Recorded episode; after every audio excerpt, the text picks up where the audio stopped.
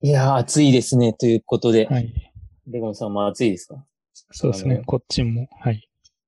おー、暑いっすよね。いや、うん。なんか、先週も少し言ったかもなんですけど、あの、水曜日までかな、エアコンなしで頑張ってまして、うん。はい。エアコンなしでも意外となんとかなる。このね、よ夜は、まあ、そこまで気温が高くないし、あと、まあ、日中は、あの、コワーキングスペースなど行くなどして、はい。なんとか、はい、頑張っていたりしますね。カレーです。はい。私の方は、ちょうどこの前以前話したあの、プラトの LT イベントですね。それがあって、まあ無事発表枠に当たってたんで、発表してきましたが、うん。やっぱこう、なんですかね、そこら辺で、こう、つまずいてるところ。はい自分が、だからその CG 周りの、そういう知識がないから、こんな大変なのかなと思って、あの、プレゼンしたら、皆さん、なんかあるあるみたいな感じで、コメントがあったので、皆さん苦労しているんだなと思いました。はい。レゴンです。へえ。ああ、なるほど。うん。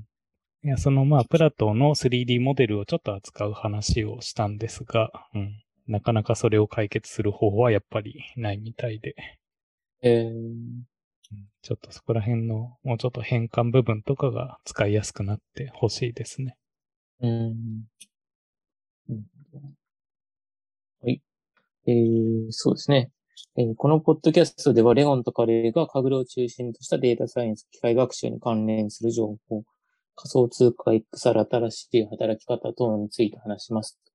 というので、そうですね。今日は空畑記事の話とか、えー、GitHub、これなんて読むんでしたっけ？コパイロットコパイロットと AWS の方は読み方まだ分かってないです、ね。AWS コード、ワイパー、プログラミングはいなんでしょうね。はい。うんとかですね。あと今月の結果や今週の、えー分析コンペ、雑談来週話したいことについて話します。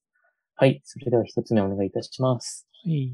えっ、と、まあ、一つ目が何回もやってますが、あの、空畑の記事に新しく寄稿したんで、それの紹介で、で、うん今回はどういった内容かと言いますと、えー今回は Pix2Pix ですね。っていうはい技術で、その入力と出力を、まあ、1対1に揃えてあげれば、うん。あの、学習して、基本的に、その入力から出力をしてくれるよみたいなライブラリーがあるので、それを使って、えー実際に、へえー以前とかでも何回か紹介してますけど、あの NVIDIA のキャンバスみたいな、ここにこううん滝があるよみたいな感じでベタ塗りで、そこら辺を水色で塗ると、そこにリアルな滝が出来上がるみたいな形で、同じように、えーまあ、ここにこういう地区があって、ここに道路があって、みたいなのを、こう、ベタ塗りで色を塗ると、それに似た、あの、衛星画像を、まあ、この場合航空写真なんですけど、それを生成してくれるっていうモデルを作ってみた記事ですね。えー、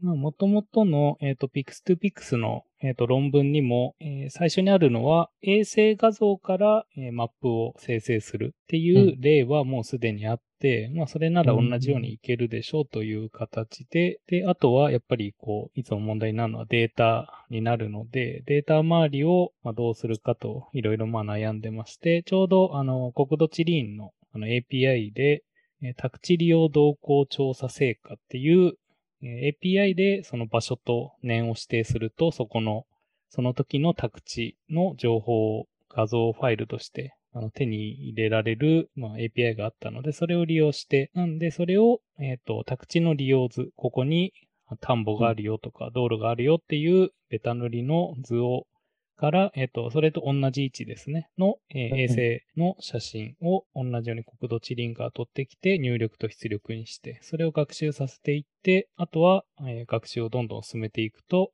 まあ、ある程度その宅地利用図から衛星データが出力できるようになって、うん。これで何ができるかっていうと、例えば川に新しく一本道路を引いてあげると、そこが橋っぽく生成されたりとか、絶対にこう人工的にはありえ、えーと自然的にはありえないような池、例えば六角形の池とか、ハートマークの池みたいなのを、えっ、と、まあ、その、ここが水辺ですよみたいな感じで色をつけてあげると、そこにぽっかりと、あの、はい。まあ、うまいこといく場合といかない場合もあるんですけど、うまくいく場合はそこにうまく池が出来上がるとか。うん。で、最終的にはもう完全にゼロからベタ塗りで、自分が、あの、地図を適当に書いて、ここにこういう川があって、ここにカワスができて、みたいな感じの、えーまあ図ですね。ベタ塗りのここに森があってみたいなのを書いて、それを読ませたら、まあそれっぽい、あの、最終的に衛星画像ができましたよという感じで記事が書かれてますね。はい。うーん、なるほど、なるほどというか、こ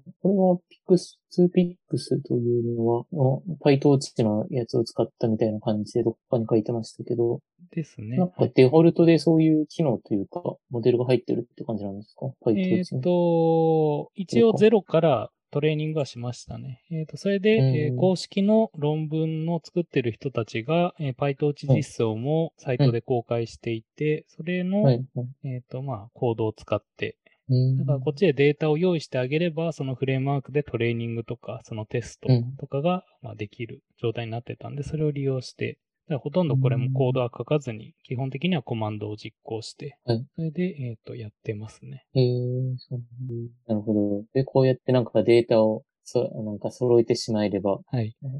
変換前からその変換後にっていうモデルが、割とデータがあれば簡単に作れるみたいな感じなんそうです。ね。はい。へえそれでレゴンさんの記事だと、ゼロからマッチの地図を作ってみるうん。というので、これは、なんていうか、ペインとかなんか、あの、パソあコンで書いた。そうですね。単純にもうう。ベタ塗りができるような、はい。あの、ペイントツールとかで、その色を塗ってやってましたと。で、はい。まあ、はい。前のやってたあの、サイクルガンの、まあ、うん記事も前書いたんですが、やっぱそれとは、はい。やっぱ違って、サイクルガンはもうどっちでもインプット、アウトプットを逆にしてもとかできるんですけど、ピクス to ピクスはもう基本的にはインプットとアウトプットが1対1でうん。とか、まあそういう縛りがあるんで、まあこっちの方が、なんかそれで精度的にもやっぱり、なんかそろそろ、なんかトランスフォーマーあたりが、なんかいいモデル出してくんないかなぐらいな、なんかちょっと精度はいまいちな感じでしたね、使ってみて。それが単純に、あの学習量が足りてないのか、それともロジック的なものなのか、それともデータが、あの不十分なのかとかが、うんまだ全然検証はできてないですが。うんうん。うん。まあけど、なんかそういうもうちょっと簡単なタスクとかだったら、はいあの、この、まあ、同じ技術を使って似たようなことはできると思いますね。で、なんかまあこういうのを話してたら、ちょうど JAXA のエンジニアの方がなんかコメントとかで、あの、ん。なんですかね、もうちょっとその、あっちのヨーロッパの方では同じようなこの宅地図みたいなのが公開されてるらしくて、それでちょっとうん。なんか同じようなことしてみようと思いますみたいなうん。話もいただいたんで、もしかしたらそういうのも事例として今後出てくるのかもしれないですね。タップチーズというのは何？でしたっけ？ももうちょっとこういううふうに色がついている、ここにどういうものがあるかうーんっ。ていう、えっ、と、分類図といいますか。はいはい。まあ、ベタ塗りの図ですね。うんうん。いいっすね。それで、そうですね。夏休みの自由研究のテーマとするっていう活動方法がはい。書いてますけどにも使えると思います、そうですね。子供とかだったらね、このデータを何に使うかで結構面白いアイデアで、うんえっと自由研究とかなんかできそうですね。そうですね。AI まあを触るいいはいきっかけになりそうです。はいうん、と思いました。まあそう、そういえばそうですね。もう今、夏休はいみそろそろ準備もうん。するような時期になりましたね。夏にいや、も。うね、もう7月ですからね、来週は。はい。はい。本当そういう時期なんだなって感じです。うんはい。はい。まあ、ここはそんな感じの。はい。そんな感じですね。はい。はい。それでは次の話題ですね。はい。が、GitHub Copilot や Amazon コード Y、YPria プログラム AI 支援ツール。うんはいちょっと読みない？うん。で、えっ、と、まあ、これが以前 GitHub のコパイロットについては、あの、話してたとは思うんですが、えっ、と、これがどういうものかと言いますと、例えばそのエディターとか IDE に、えープラグインでうん。追加すると、そのコードを書いてるところで、例えばコメントを書いたりとか書いてる途中で、じゃあこういう風に書くでしょ？みたいな提案をしてくれる。えそれがうん AI がコードを生成してくれて、その学習の元データは GitHub だったらその GitHub のえーデータだったり、その AWS の方だったら AWS で使われているサンプルコードとか、そういうので、えーまあその提案、予測をしてくれるっていうサービスでして、それが今まで、えっ、と、プレビューの状態だったんですが、コパイロットの方は。それが今回は、えー正式リリースになっって、月額10ドルですね。うん。で、だからまあ、それでもやっていけると睨んで、はい、この価格帯にしてるみたいですね。もう意外と月額10ドルって結構強気な、あの、価格な気もしますが、個人的にはもうなんかこれ、もう最近ずっと使ってて、はいもう外せないぐらいな気持ちになっているんで、はい。もしかしたら、うんじゃあ申し込むって感じですか？いや、もう申し込んで、もあ、もう申し込んだう使っ。てますね。はい。一応、えっ、と、今始めると、最初の60日間はフリートライアルで無料では使えるんですが、あの、かね、あの、クレジットカードの登録とかも必要ですかね。はい。はい。あそう。これまでは、あの、先行の、なんでしょう。リリースされる前は無料で使えてたんですよ、ですね。まあ、テストみたいな感じで、はい、はい。おーすごいな。それで10ドル、ね月額10ドルですもんね。はい。うん、GitHub の有料版とかは確か、いくらこう5ドルとか6ドルだった。と思うんで、そうですよね。それよりもね、強気で使う人は使うだろうという価格設定なんですね。はい。けど本当にまあ自分みたいに、例えば、なんか一人で作業してる時って、やっぱそういう複数人でのペアプロみたいな、こう、体験というか、こうこうした方がいいんじゃないのとか、こういうふうにも書けるよみたいなものがない中で、こういう、まあ、ものがあると、まあ嬉しいですし、しかもやっぱ使ってると、こう先を読まれる感覚っていうのがすごいあるんですよね。はいこう自分でこう書くにはどう書いたらいいんだっけな、みたいなこうぼやっとしてると、こうじゃないのみたいなのを先に予測して、ある程度動く、はい、行動うもん。出してくれて、ああ、それそれみたいな感じになる場合も結構あるので、うんうんそういう意味ではもう、ここはなんか、本当に手放せないようなツールになってますね。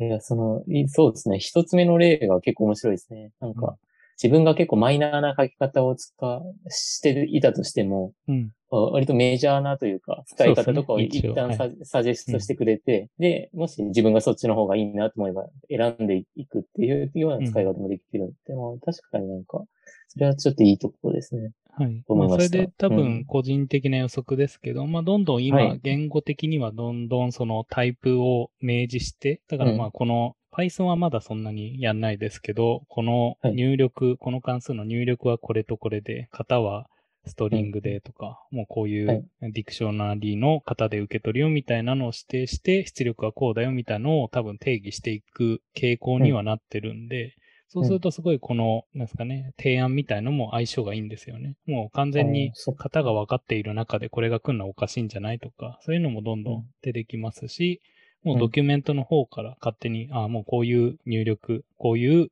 入力が欲しいんだったらこの変数が多分入るんだろうな、みたいな感じで予測も多分できるでしょうしで、うん。うん。なんかそこら辺の今後の期待的にもどんどん優れていきそうなな分野だと思いますね。なるほど。そのドキュメントっていうのは、例えば、えっと、まあ、こ公式のドキュメントですね。公式のドキュメントまで、ライブラリーがはい。ライブラリーの方まで見に行ってくれるかもしれないってことですね。ですね。もう最近のだと結構、その Python とかでも、まあドキュメント自体をコードに書くっていうライブラリーとかもあるんで、まあそこら辺からもう型の予測をもう持ってきてとか、へえ、すごいな。うんまあそれに、えっ、と、加えてちょうど先週ですね。まあ先週にその同じように AWS も、これがうん Amazon コード Whisper なのか。はい。うん。えっ、と、まあそういうのを、えっ、と、へえ、あ、これも似たような感じの機能なんですね。ですね。Amazon 基本的には同じ、ははいい、内容で、えっ、と、うんこれは、そのさっきも話したように、Amazon 内の一応リポジトリとか API ドキュメントから収集したコードを、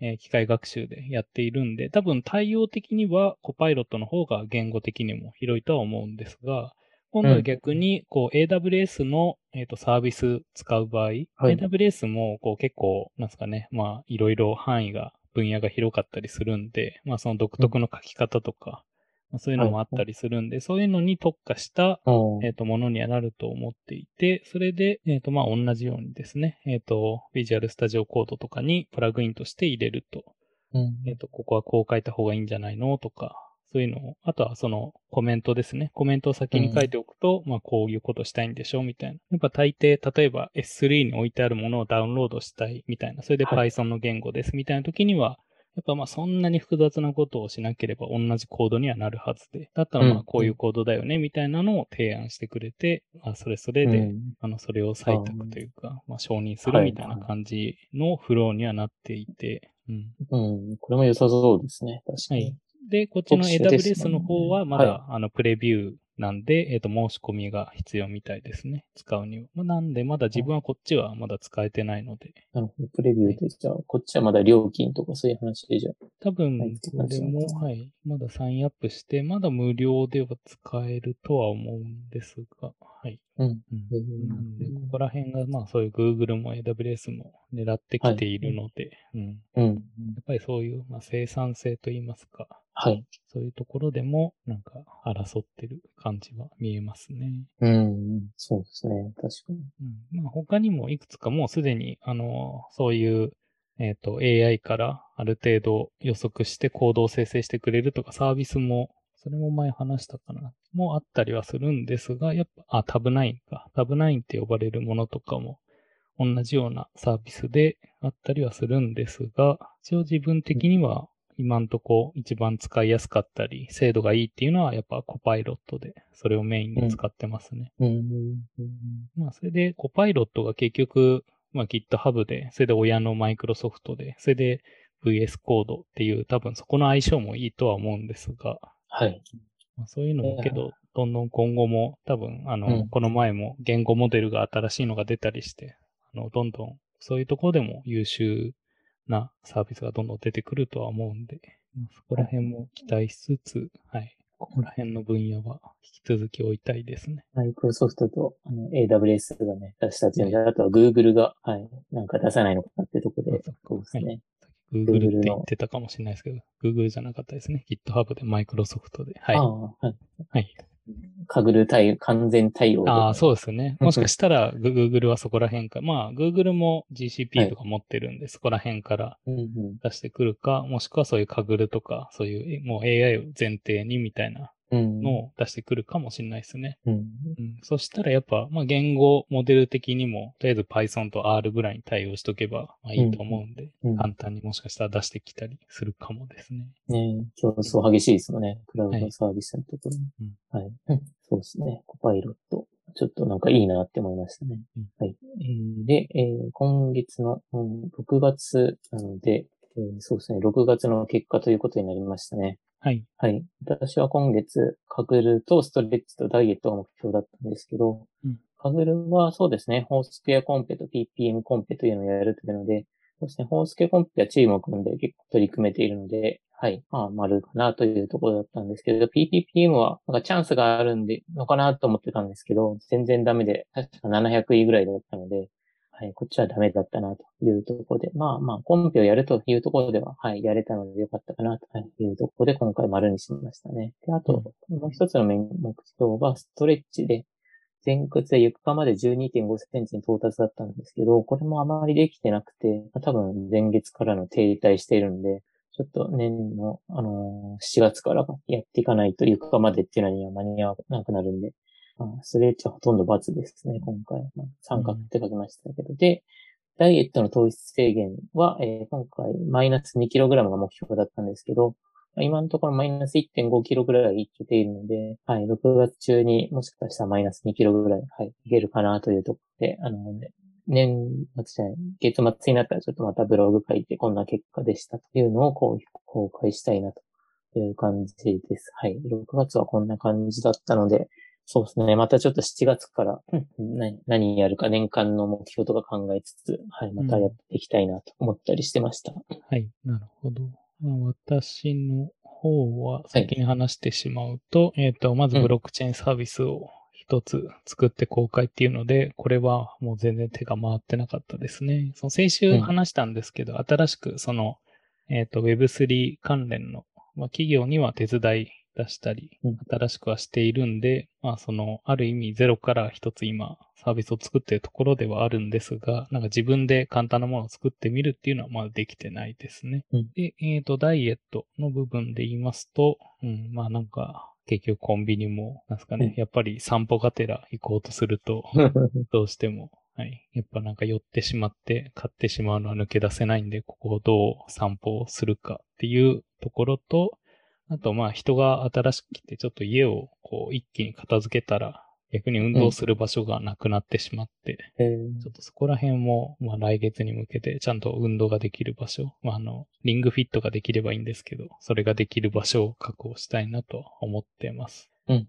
で、最後に、えっ、と、俳句 AI についてですが、こっちは、うん、なんか全然手をつけられてないですね。うんまあなんかその2回ぐらい、その結局大阪とか移動の時間も結構あって、それの影響で、こう他のやっぱ仕事とかもそっちにしわ寄せが行ってしまってみたいな感じで、うん。うんやっぱちょっと移動のそういう時間も考慮して、いろいろ日程は組まないと大変だなと思いましたね。そっか、あと、あれがあったのか。あの、畑とかも。はい。ああ、そ畑れで、はいうん、結構やっぱ、こう、半日でも使って、はいその後仕事しようかと思うと、もう 体が疲れ切ってる中で、確かに。いや、畑とかめちゃくちゃ疲れそうですし、はい時間もかかりそうですよね。で、次の日とかもやっぱ筋肉痛とかではい。なってるんで、ちょっとそこはやっぱもうちょっとゆとりのある、うんはい、あの、はい。スケジュールを組む必要がありそうでしたね。はい。うん。うん。なんで、うん、もう今月は全部罰がついてしまって、ちょっと、はい来月は反省して、もうちょっと何かできるところからちゃんと取り組んでいきたいですね。うん。うんそうですね。どうしますか？来月からは。何をやっていくんですか、レゴンさんは。はい、はい。まあ、えっ、と、やることとしては、えっ、と、そのブロックチェーンサービスのところは引き続き。で、うん。えっ、と、まあちょっとどんどん今、まあその片付けをさらに加速させて、ちゃんと。スペースを、あの確保してようとしているんで、まあまだその、うん。多分もう一人の人もまだまだ住む想定っぽいので、うん。はい。そこら辺を、まあなんで家の運動場所を確保するのと、うん。うん、まあ、俳句 AI 周りも、はい。はいもうちょっとやっとかないと、なんか最近少し俳句のモチベーションが落ち始めているので、まあ、逆にこれを、ツールを作ることで、はい。はいまあちょっと生産性を上げて、それがいいのか悪いのかわかんないですが、うん。うん、みたいなことはやっていくために、うん、ちょっとそのスケジュールとかも見直していきたいですね。うん。うん。はい。そうですね。そうですね。というか、うん。ちょっとね、来週また、今、なんだろうな、ね7月からの目標というかね、半はい年時まあ点でどんなそうですね。それ感じかくらいの、うん。まあいうのをやっ大たりしつつ体半分も過ぎての、はい。そうですね。半分過ぎたし。あこのポッドキャストもね、もう気づけば179か。なので、ははい、うん。結構回数を重ねてきたりとか、なんか視聴者、視聴数もなんか区区切りを迎えそうで。そうですね。そうそう、なんか大きめの区切りがはい来そうでしたよね。はい、そうなので、はい、そうですね。なんかちょうどいい区切りだなというとこはいろでしたね。。なんか記念会でもやるか。うん切り板とかね、わか、なんか昔のブログみたいに、はい。切り板を踏んだ人とかあれば面白いんですけどね。そうですね。はいちょうど再生回数がそろそろ、えっ、と、10万回再生なのか？そうですよね。はい10全万期間でまあこれも始めたのは、ちょっと途中からこっちに乗り移ったっていうのもありますが、とりあえずその、はい、こっちのまあアンカーでアンカー配信になってからで10万ってことか。10万ですね。うん多いのか少ないのかうんよくわかんないですけどどれくらい達成すべきものなのかはちょっとわかんないですが。こんだけね、なんか聞いて、延べでこんな、ね、10万回も聞いてくれたというのは、はい。まあ、すごいのはすごいですよね。うん。私とレモンさんが毎週なんかまああったことを話す感じで。うんはい。まあなんで、記念に何かまた、そうですね。記念の何かを考えて、記念会としてやりたいですね。はい。はい。というところで、えー、次が今週の分析コンペというやつなんですけど、はい。そうですね。あの、PPPM コンペというのが、はい、終了しておりまして、うんはい、そうですね。これは、なんかな、あのーシンプルな自然言語のコンペだったんですけど、うんはい、そうですね。割と全然見たこともないようなというような解放といいますか、なんかそんな解放があって、なんか未だにまだ解放がよくできてないんですよね、上位の。うん。うん。えっ、と、特許の文書で、えっ、と、それで、えっ、と、アンカーとターゲットっていうのが渡されて、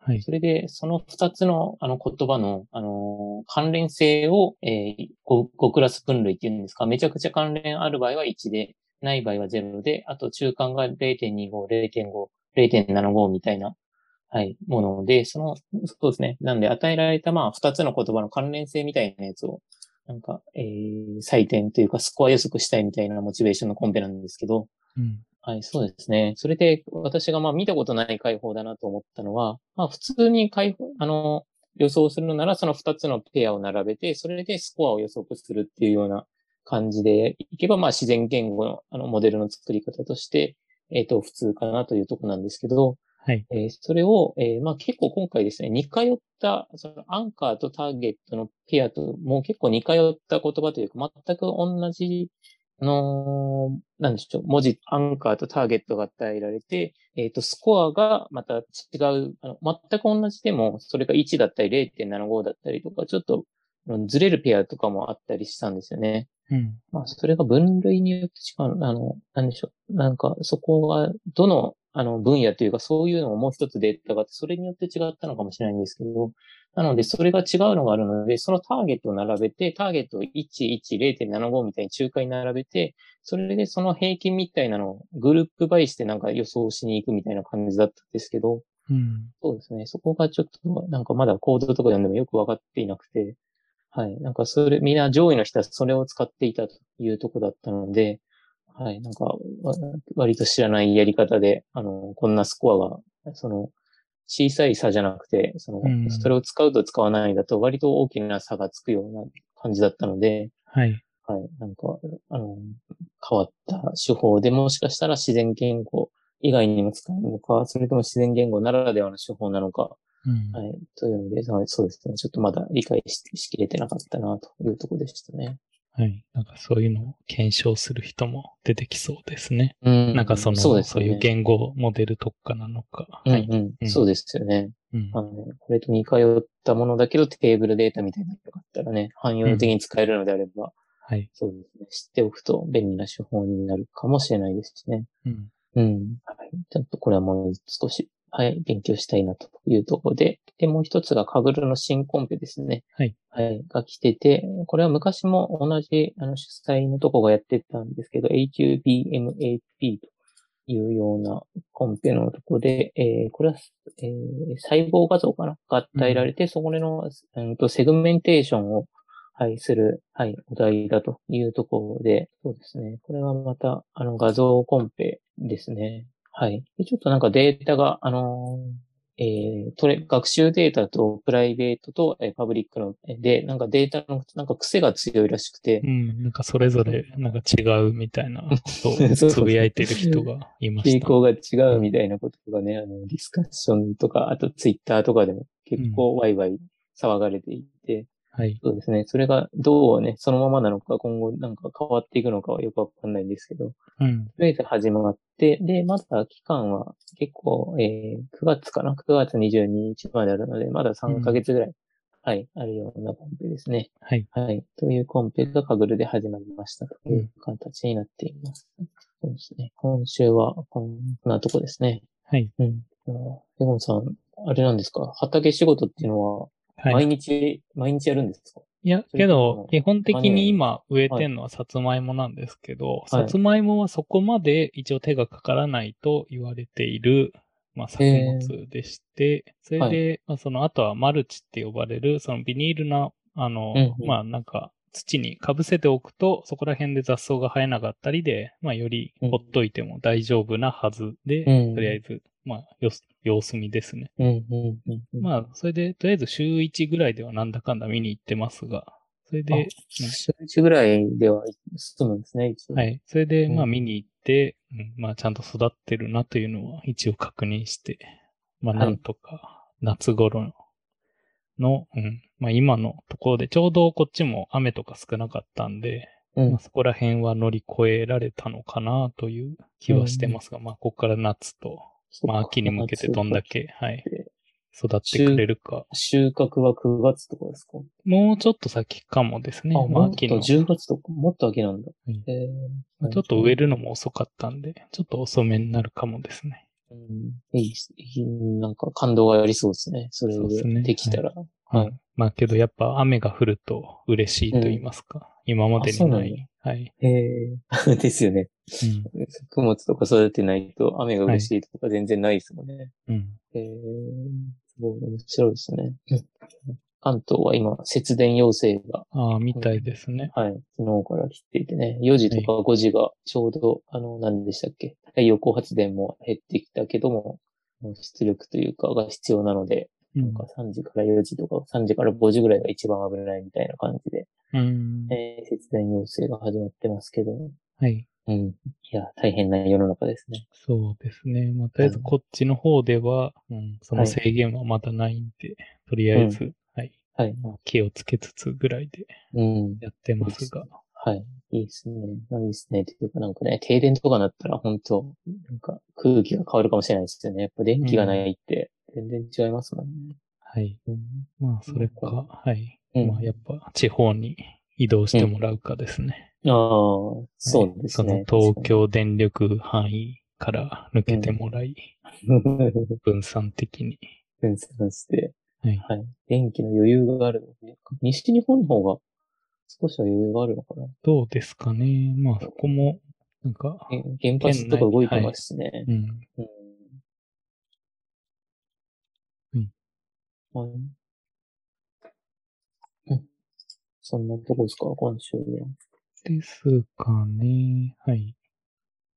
あとあと、面白いこと。まあ、だいたいそんな感じでしたかね。うん。あとは、うんと、そんなに、なんだ、どんだけ日本人の人が参加するかわかんないですが、あの、去年も、あの、コペルニクスって呼ばれている、これが、そのヨーロッパの、えっ、と、衛星とか扱えるサービスなんですけど、そこが、えっ、と、ココンペティション、コンペを開催していて、うん。うん。今、 Notion の方にも貼りましたが、これが、えっ、と、Jupyter ノートブックを使って、その、コペルニクスの、えー何かデータを解析して、なんか競うっていう。去年はちょうどビジネスモデルのコンペだったのかな。うん今年は Jupyter ノートブック限定のコンペティションみたいのが、えーうんとりあえず、えー2022年の、えーと7月の終わり、31日までで、なんかあるっぽいですね。開催されてるみたいです。まあ、なんで、衛星データが、はい。である興味ある人は、はい。ピタノートブックで何かを分析すれば提出できるみたいなイメージなんそうですね。。一応コペルニクスが持ってる多分 API とかデータだとは思うんですが、そこら辺を解析して、はい。はいはいはい。えっと、えー、そっか、これ、去年もありましたっけ？これ。えっ、と、去年は、えっ、と、どっちかといううとビジネスデータで、その、うん、うん。あの、えっ、と、その解析までは必要なくて、こういうことができるんじゃないかとか、こういうビジネスができるんじゃないかっていう提案のコンペで、今年はうんもうちょっと機械学習よりで、その Jupyter ノートブック上で動くものを対象にうん。コンペとして開催してるみたいですね。うん、なるほなんでそこら周りでも興味ある人はやってみるといいのかもですね。ど。はい。はい。そうですね。こんなところで終わりましょうか。はい。それでは、これで終わりたいと思います。はい。ありがとうございました。ありがとうございました。